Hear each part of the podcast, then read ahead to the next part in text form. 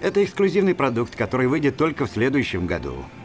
Он прошел клинические тесты и одобрен министерством. Хорошо, но только из чистого любопытства. Покажи. Что это? Ученые определили рецепторы в мозгу, которые активируют особые участки. Слышал, что мы задействуем лишь 20% нашего мозга. С помощью этого ты задействуешь весь свой мозг.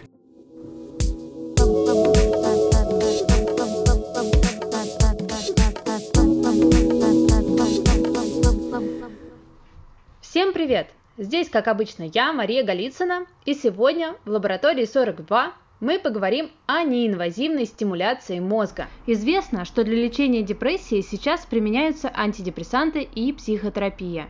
Однако эффективность этих методов для каждого пациента отличается и предсказать ее заранее сложно. Кроме того, у обоих методов лечения есть свои побочные действия, а также ни один из них не гарантирует того, что болезнь не вернется. Поэтому исследователи разрабатывают новые методы, которые не только будут эффективны при лечении депрессии, но и не будут иметь тех недостатков, которые наблюдаются у медикаментов и психотерапии.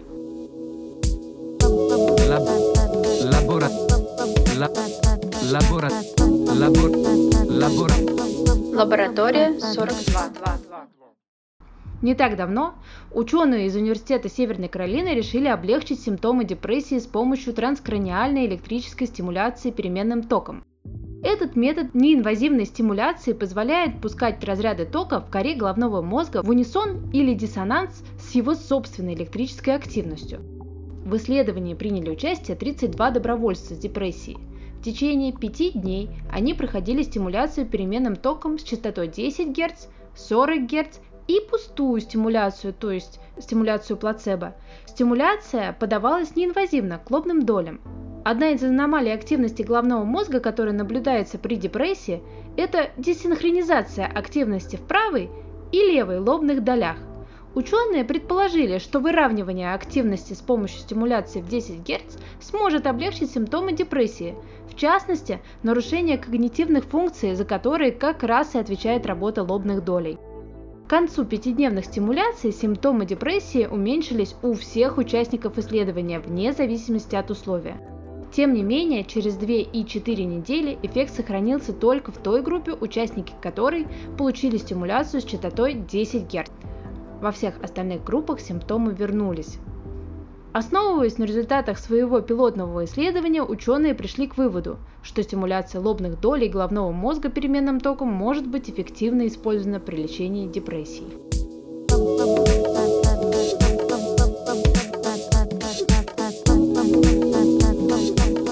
Лаборатория 42. Сегодня мой гость Илья Мутовин, предприниматель, коуч, психотерапевт. Илья с партнером использует очень специфический протокол стимуляции мозга постоянным током – Технологии, способные временно ослабить работу дефолтной или нарративной нейросети мозга для погружения человека в расслабленное, бесстрессовое состояние. Процедура выглядит примерно так. Человек сидит в удобном кресле, на голове у него специальная шапочка с электродами и проводами, подключенными к компактному устройству, работающему от батарейки. В течение 20 минут устройство подает импульсы на электроды в строго определенном порядке. Это и есть протокол. Мозг замечает эти импульсы и реагирует на них ускорением одних процессов и замедлением других. При этом цель процедуры – временно замедлить работу нарративной нейросети, представить человеку возможность погрузиться в медитативное состояние, бессмыслия и покоя. Человек может думать о чем угодно, но навязчивые мысли и переживания временно отступят. Тело расслабится, как будто решена важная задача или ушла далеко некая тревога. Я пригласила Илью, чтобы узнать подробности их метода борьбы с тревожностью.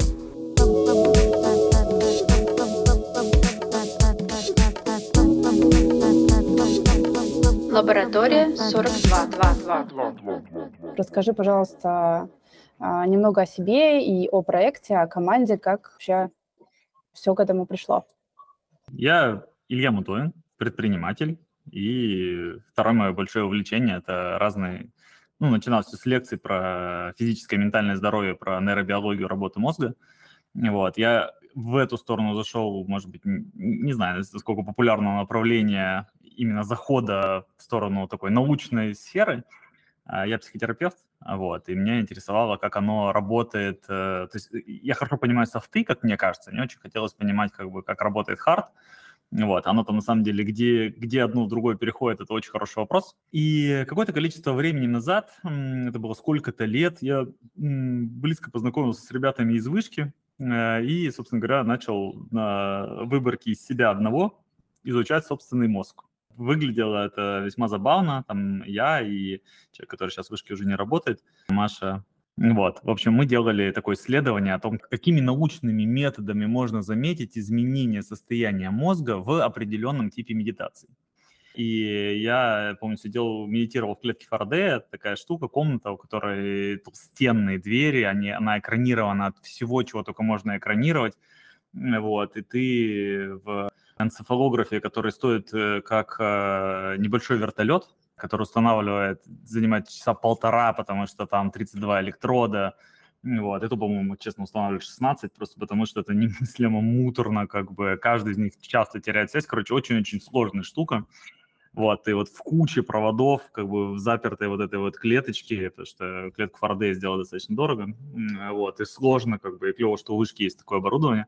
Вот я сидел в ней, медитировал, у нас там через специальный микрофончик была связь, и ты прям, ну, потом я видел, как это все выглядит из студии, как э, Маша смотрит на волны, и мне нравилось, когда она мне по громкой связи говорила, Илья, не отвлекайся, Илья, не засыпай, Илья, не думай о чем-нибудь, Илья, не вспоминай, потому что на волнах видно, как это происходит.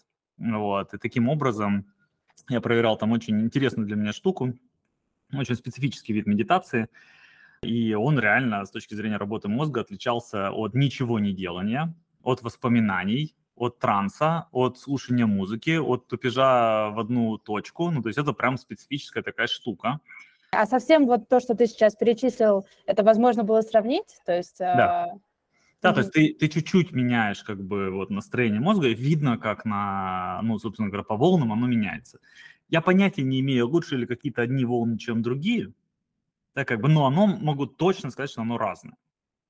Да, то есть если какой-то хилинг эффект, есть какой-то накопительный эффект долгосрочный, это все, ну, как бы нужна, конечно, существенно большая выборка, нужны лонгитюдные исследования и так далее. Но мне сам факт того, что мозг входит в особенное состояние э, при медитациях, не похоже на состояние, если просто сидеть ничего не делать или слушать музыку или что-то вспоминать, это было очень интересно.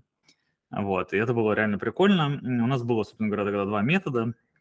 Это вот э, медитация в энцефалографе, в клетке Фарадея, и э, мы делали серии медитации, мерили во время медитации, до медитации, после медитации, короче. И мы делали плюс-минус то же самое, но смотрели, как изменяется условно, Машина способность перехватывать контроль над дополнительной моторной корой через пробой магнитом, ну, магнитной катушкой, через попытку перехватить управление пальцами. То есть можно сидеть в вышке, был такой, условно, эксперимент, ты сидишь, как бы, а твоя рука, она как бы больше тебе не принадлежит, и пальцы дергаются как бы не потому, что ты хочешь, а потому что ученый с катушкой, смотря на большой экран, а там загружен МРТ моего мозга с агитальной проекцией, он там расставляет пины, как бы, да, типа попал, не попал, попал, не попал. Вот мы смотрели, какая есть разница.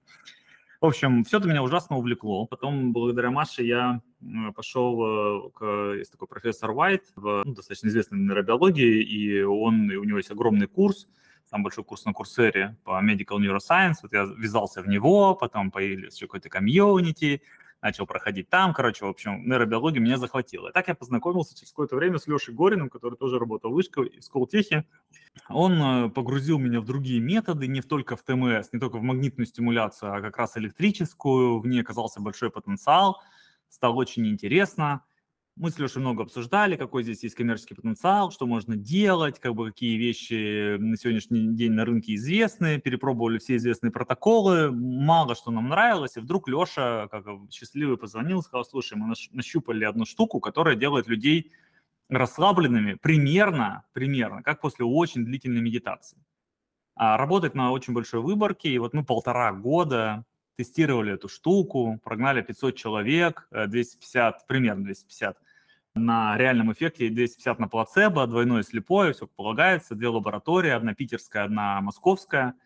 И в какой-то момент стало понятно, что ну, протокол достаточно стабильный, он, правда, неплохо работает, и для очень большого числа людей он вот, ну, вызывает такое э, подавление внутренней речи, то есть спокойное, умиротворенное состояние, которое длится, ну, какое-то разумное количество времени, от единиц минут до, э, до там, пары дней. Бывали какие-то всякие разные еще спецэффекты, там, не знаю, и краски становились ярче, запахи сильнее, еще что-то. Вот это вот все, все состояния, они а, определялись, ну, то есть это вы могли точно так же вот в этой вот комнате Фарадея определить, или это Нет. то, что было субъективно очень? То есть это... Субъективно. Субъективно, да. Но здесь есть хорошего, что если, скажем так, э, вы входите в подавляющее большинство, примерно в 90% людей, на которые эта штука работает, то вы почувствуете этот эффект э, спустя минуту от начала стимуляции. Ну, две. Да, а сколько длится стимуляция? Ну, чистого, прям чистой-чистой стимуляция длится всего 18 минут. То есть мы берем там чуть больше, потому что нужно правильно поставить электроды, вот, и попасть в определенные зоны, и обеспечить правильное сопротивление, так как это все еще научные устройства, они не очень-то приспособлены, не знаю, к быстрой постановке. Да, как бы, например, если у человека густая растительность на голове, и мощные волосы, да, или еще, например, жарко, сейчас лето, жарко, вот, и там, э, ну, как бы есть какое-то естественное потоотделение, это все уменьшает проводимость, к сожалению, все влияет. Вот, мы поняли, например, для себя, что если у человека, скажем, дреды, то поставить просто невозможно. Электричество очень слабенькое, и сама понимаешь, что воздух очень плохо проводит, да, если хоть чуть-чуть оказывается электрод подальше, то никакое количество геля не спасает. Разряд от э, пальчиковой батарейки, да, то есть у тебя очень-очень маленький, маленький потенциал, а увеличивать ток – это штука, ну, не знаю, вот если какой-нибудь Гарвард или Стэнфорд будет проводить длиннющие исследования, а можно ли все то же самое делать больше силой тока, то мы с радостью присоединимся, но у нас ни возможности, ни, ни столько лет ожидания нет. А как выглядит вот это вот ваше приспособление, что оно из себя представляет? Это шапочка, как для энцефалограммы. А, Она надевается, после этого ставятся 4 электрода. Они ставятся в очень определенную область. Ну и дальше, собственно говоря, запускается протокол. Протокол – это не только переменный или постоянный ток, это как раз, э, ну, все, его сила, его напряжение, частота сигналов, паузы между ними, последовательность, как они переключаются, вот все-все-все это, это протокол. И от того, какой он, зависит, собственно говоря, эффект. А как бы, и мозг условно со всеми этими импульсами, которые он вокруг э, черепной коробки чувствует, он вступает во взаимодействие. И в целом он вступает в взаимодействие чем угодно, с наушниками, с телефоном, с, э, вот, со, всем, что он как бы, смог каким-то образом задетектить. Вот, есть такой Брюс Липтон, э, известный американский нейробиолог, вот он как бы каким-то образом там, очень специфически насчитал, что сознательно мы можем насчитать около 40 факторов, на которые так или иначе мозг из среды реагирует. Кроме наших пяти органов чувств, еще 35 он смог насчитать, которые мы как бы можем сознанием заметить. Ну, например, там, э, там куча всяких разных эмоциональных вещей, да, как, как мы их читаем. И еще насчитал по похожим реакциям, как мозг изменил какие-то вещи, э, он еще насчитал 2000 вещей, на которые мозг замечает, э, ну, условно, бессознательно. И в этом плане, то есть, э, эта штука, она не зря там 60-х годов используется, и эффект давно известен, что если создавать вот эти импульсы вокруг черепной коробки, то мозг точно вступает с ними вза- во взаимодействие. Ну и значит, мы можем многое что направить, многое что так собрать, чтобы мозг вступил в взаимодействие так, как нам надо.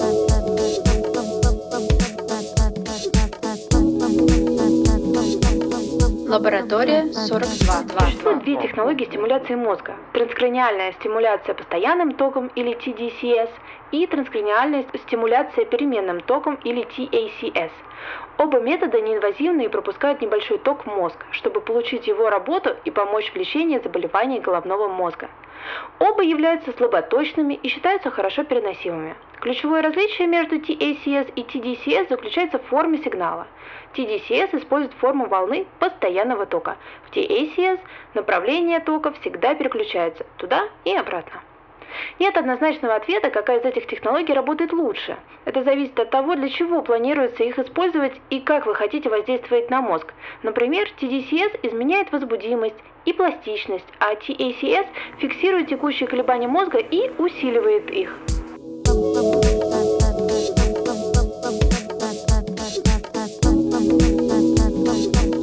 Лаборатория 4222. А как вы определили то, куда вставлять и э, эти электроды, и как э, их настраивать, чтобы получить нужный эффект? То есть я сейчас понимаю, что на самом деле, э, ну, из того, что я изучила к моменту встречи, да, нашей, есть очень много разных эффектов, которые можно достичь, а, там увеличение памяти, там вроде больных инсультом лечат тоже такими технологиями, да, а, и, собственно, вопрос, как это, как вы определили, чтобы именно был эффект медитации? Смотри, дело в том, что э, эта штука используется очень давно. То есть вот этот вот TDCS, э, Transcarnal Digital Current Stimulation, он старый метод. И научных статей и всего прочего очень много. Люди что только не попробовали стимулировать, от префронталки до мозжечка. Да, как бы, и мы, конечно, опирались на определенные работы и видели, что достаточно, ну, как бы хорошие, там, не знаю, устойчивые протоколы есть вот там в определенных зонах, которые как раз там подавляют э, тревожность или там подавляют определенное депрессивное состояние. И метод, которыми идет подавление, нам очень понравился, потому что они подавляют некий избыток суждения. Да? И мне как э, психотерапевту очень зашла идея, что в целом, закрывая глаза, и лишая себя, ну, как бы потока сенсорной информации, если ты просто сядешь, ничего не будешь делать, глаза закроешь, у тебя и так вот это вот, ну, на какое-то время ты больше погрузишься в тело.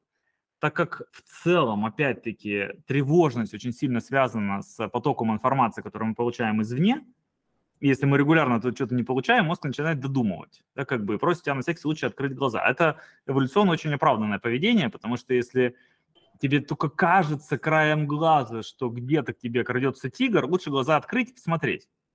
Да, и все кто, все, кто так не делал, всех сожрали. Да, то есть мы потомки тех, кто так делал регулярно, из поколения в поколение, как бы, да, и ну, нам тревожно, хотя мы знаем, что никакого тигра нет, что на 15 минут я легко могу закрыть глаза и посидеть э, как бы спокойно, но тем не менее, вот, слушай, как бы нам так нельзя. И э, вот этот вот внутренний голос, э, даже не совсем критик, да, как бы это, ну, просто вот такой внутренний голос тревоги, который как бы пытается тебя куда-то выдернуть, вот его можно временно а, подавить, знаешь, плохое слово, не знаю, как это, давай подберем какое-нибудь другое, ингибировать. Расслабить. Расслабить, ой, ой, прекрасно, спасибо тебе, да. Вот его можно временно расслабить.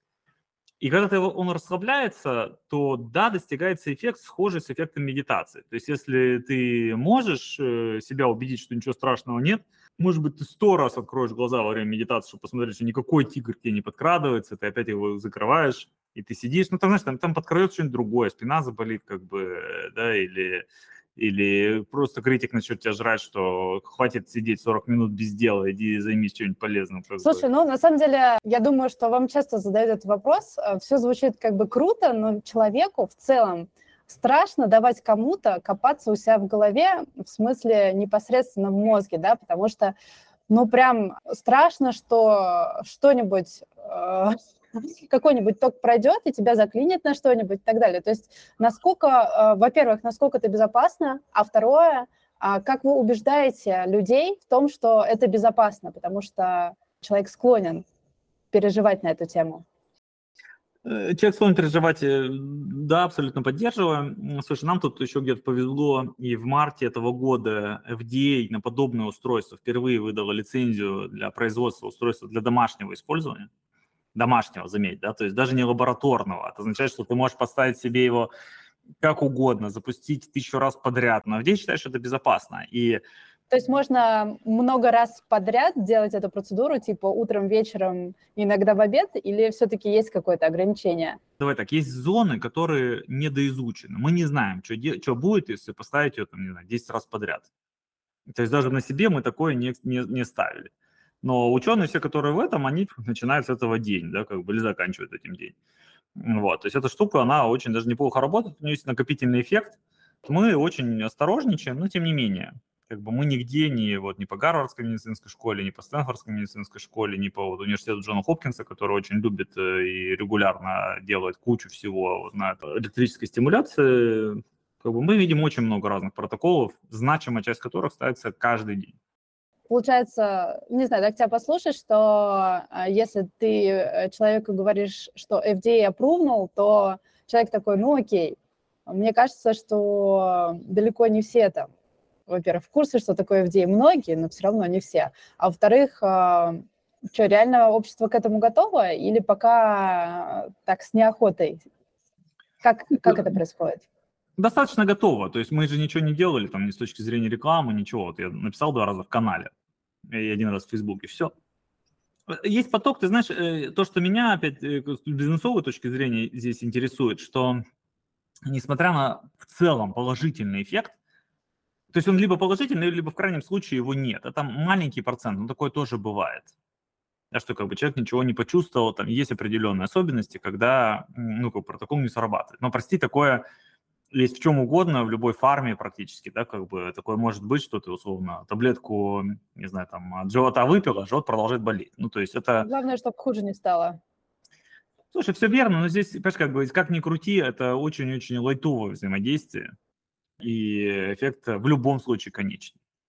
В любом случае, конечно, он короткий. А вот достаточно ли мотивации у людей приезжать еще, еще, еще, и как раз накапливать какой-то эффект, проходить какую-то курсовую терапию, Потому что те протоколы, которые нам нравятся, ну, вот, например, я вижу большой потенциал в протоколе, там целых два их на самом деле, они чуть разные, там, связанных со сном, э, просыпаниями ночными и засыпанием. Два разных протокола, оба очень хорошо работают. Это не наши протоколы, но они прекрасны. Вот. Или, например, с пищевыми привычками, вообще поддержка всякого разного заедания, очень хорошая штука. А, слушай, у меня такой вопрос, наверное, э, я правильно понимаю, что ты психотерапевт в том числе? Да. да? Да. А, вот, э, и, и звучит, а, назовем это таким кликбейт, э, да, э, лекарство от депрессии. А, как тебе кажется, может ли такая терапия быть чем-то, что прописывают психотерапевты в будущем? А, ну, слушай, в будущем может быть что угодно. Мы живем в такое турбулентное время, когда невозможно сказать, что нет. Слушай, наверное, может. Наверное, может. Я готов поверить, что такое есть. Ты бы прописывал? Давай так, именно депрессия очень специфическое состояние. Как, анти, как часть антитревожной терапии, это немножко другое, да, прописывал бы. Да, прописывал бы, потому что даже если есть возможность, э, точнее так, если есть возможность почувствовать себя в спокойном, уравновешенном состоянии, вообще присмотреться, понять, что оно прикольное, это рождает мотивацию в эту сторону двигаться. Понимаешь, люди, которые э, годами живут с фоновой тревожностью, они часто не понимают, что может быть по-другому. Ты как условно боль, к которой ты привык, ты считаешь некой нормой. Ну и просто так живешь, понимаешь, как бы, не знаю, хромаешь всегда чуть-чуть, но в целом жить можно. И ты привыкаешь, как э, писали Стругацкие, ты в состоянии не больной, здоровой, а просто перемещаешься по разным уровням здоровья. Да. У меня еще один такой вопрос есть. Да. А, слушай, ну вот очень много было сказано про медитацию. Вопрос такой, коррелирует ли как-то умение медитировать с получаемым эффектом. И сразу вдогонку второй. Нашли ли вы вообще какие-то вещи, которые вам могут подсказать, у пациента будет сильный эффект или слабый? То есть есть что-то, что а, коррелирует с эффектом от процедуры? Про медитации ничего не могу сказать. Бывает по-разному. Бывают люди, которые очень глубоко медитируют, и на них хорошо работают, бывают люди, которые очень глубоко медитируют, у них плохо работает. Кажется, как будто это больше связано со строением э, мозга и со строением черепа. А, среди явных корреляций прослеживается возраст. А, чем он больше, тем меньше шансов на то, что будет глубокое воздействие. Не могу сказать тебе почему, просто это, это статистика, вот она такая. Вот. Менее подвижная психика. Слушай, может быть, я не знаю почему, да, как бы вот, но почему-то, тем не менее, там возраст влияет. Влияет некоторые особенности черепа, да, как бы чем он толще, но это люди редко про себя знают. Чем череп толще, тем э, хуже воздействие, просто сопротивление кости достаточно высокое. И чем более густые и сложные волосы, э, тем тоже все сложнее. Не, ну это понятно, то есть э, это про проводимость. А вот возраст, интересно, интересно, как э, это можно объяснить. Может быть, э, кость тоже нарастает, это я не знаю. Тут можно годами исследовать, перебирая, перебирая протоколы. Так что чуть-чуть что-то поменялось, по идее, тебе нужно все, ну, как бы все по-другому пересобрать. Такая да. снова все выборки, снова плацебо-контролируемая, опять возраста, опять еще какие-то вещи, опять сбор, систематизации всех побочек. Вот. На этой, например, штуке самые страшные побочки у нас были, прям такие, что ух и ах, как бы хочется ничего не делать, именно на группе плацебо. Ну, ничего себе. Да, да, да. Ну, слушай, такое часто бывает. А между мужчинами и женщинами есть какая-то разница? Никакой. Вообще М. никакой. Ну, то есть работает и там, и там. А, на... Мы не брали людей младше 18 по понятным причинам. А, вот. Мы не брали людей на всякий случай, просто опять-таки не хотим связываться, потому что мы знаем, что любая стимуляция для эпилептиков может быть с проблемой. Старались избегать людей с мигренями, по крайней мере, предупреждали о том, что мигрень может быть. Мгм. Это может быть э, как бы приход. Да, ну то есть, получается, противопоказания – это, ну, основные. Это не быть эпилептиком, быть взрослым, да? Да. Да, ну, понятно, трезвым во всех смыслах этого слова, вот, как бы, вот. Ну, просто потому что, еще раз, у нас нет никаких данных, не хочу даже закапываться и смотреть, как это все сочетается. Понятно. А, Такой вопрос а, про то, как вы видите развитие будущее. Это будет одно направление или, может быть, вы думаете даже про несколько направлений применения? Ну, вообще, как это будет а, развиваться, этот продукт? Честно скажу, не знаю, да, то есть, как бы, наша задача вот сейчас, э, как бы, на этом этапе понять, насколько много а, людей, которые будут хотеть приезжать еще и еще, как бы это для нас сейчас такой краеугольный вопрос. Он не, не очевиден на самом деле. Э, иногда я говорю, что есть такое, знаешь, как это проклятие флоутинга. Вот все люди, которые пробовали флоутинг, ну, всех почти кого я знаю, за редким-редким исключением, говорят, блин, прикольный опыт. Я почти никого не знаю, кто регулярно этим занимается. А это дорогая процедура, вот ваша? Сколько стоит? Ну, ну, мне кажется, это не... Я не думаю, что здесь из-за цены будет какая-то история, что, эх, стоило бы 300 рублей, поехал. А, то есть, Ну, как это да. ну, дешевле, чем э, большинство психотерапевтических сессий. Да, понятно. А вот вопрос про то, а, думаете ли вы а, что-то еще пробовать, в смысле а, применять вот эту технологию для каких-то еще вещей? Слушай, да, думаем. Есть такая штука, называется шлем Першингера. Это почти мистическая вещь, мистическая, потому что она а, как бы полноценно а, не получилась, кажется, ни у кого, ну или, по крайней мере, в хорошо тестируемых журналах ее нет. Это история про то, что описанные эксперименты, к сожалению, недостаточно качественные, чтобы их просто повторить. Они описаны на магнитной катушке и на очень сильном ударе током. Как бы мы точно такое не хотим как бы делать. И с помощью электричества вообще непонятно, можно ли такое создать. Но идея в том, что есть э, в мозге так называемая зона Бога, зона, отвечающая за свое, за ощущение себя как отдельной сущности, находящейся в пространстве. Давай так вот, как это не вдаваясь в глубокие нейробиологические штуки. Определенные способы ее стимуляции, я бы даже сказал, наверное, гиперстимуляции, а, дает очень специфический эффект, в котором тебе кажется, что ты находишься вне своего тела. И ты как бы можешь смотреть на себя со стороны. Очень глубокий, сложный опыт. Вот э, сейчас мы в поиске, можем ли мы относительно безопасным методом временно такую штуку сделать. А вы А, на себе уже пробовали? А, мы не можем найти пока протокол, который стабильно работает. И я не уверен, что вообще возможно на том оборудовании, которое мы используем, такое создать. Но если вдруг такое будет возможно, мы как бы будем рады, да, как бы это будет как минимум интересно.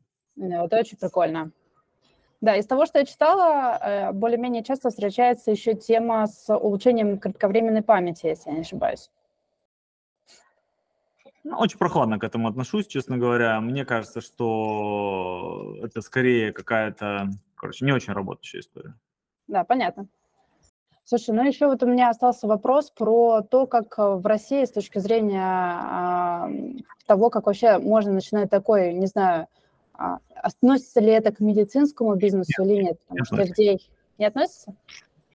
Не относится, это все, знаешь, как это, из разряда, э, с точки зрения регулирования, это из разряда остеопатии или лечения пиявками, или той же терапии, психотерапии, которая у нас в России не является лицензируемой деятельностью. Ну, то есть ты, в принципе, можешь сказать, что ты вот э, пиявка-терапевт или психолог. э, это не то, что я все это пытаюсь рекламировать, это все очень разное, от полной, простите, хрени до, правда, работающих вещей, типа психотерапии. Э, Но с точки зрения регулирования это все в одной зоне. И мы никогда не утверждали и не собираемся утверждать, и не хотим идти именно в медицинское поле, да, что мы, например, берем на себя какой-нибудь ну, прям протокол лечения доказанных депрессивных расстройств или пограничных расстройств личности и так далее. Это не наша тема, да, как бы. А вот э, погружение в умиротворенное состояние – это к нам. Ну, круто. А, на самом деле у меня вопросы закончились, которые я хотела обсудить. Большое спасибо тебе, было супер интересно. Надеюсь, что у вас все, все получится. Спасибо. А, да, надеюсь, что к вам придет очень много людей. Слушай, да, я тоже буду рад, если как бы еще будут люди приходить, потому что хочется понять, как бы, да, то есть на каких-то уже разумных масштабах, что здесь происходит дальше. Ну вот, как-то так.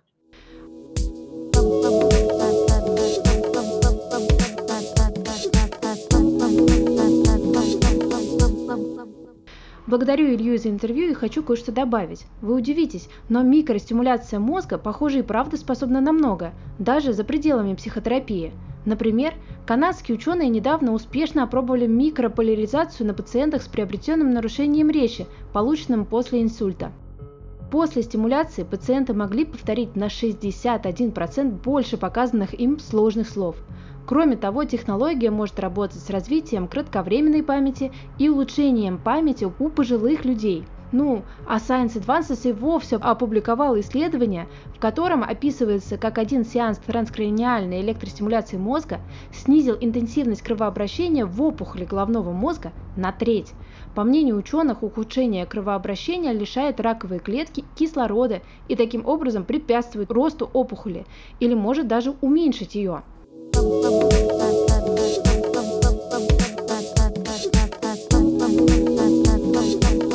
Лаборатория 42. Что ж, ну а мы, как обычно, будем следить за новостями научных открытий. С вами была я, Мария Голицына. Кроме того, над выпуском работали Марианна Малярова и Павел Юнонис. До встречи в новом выпуске Лаборатория 42.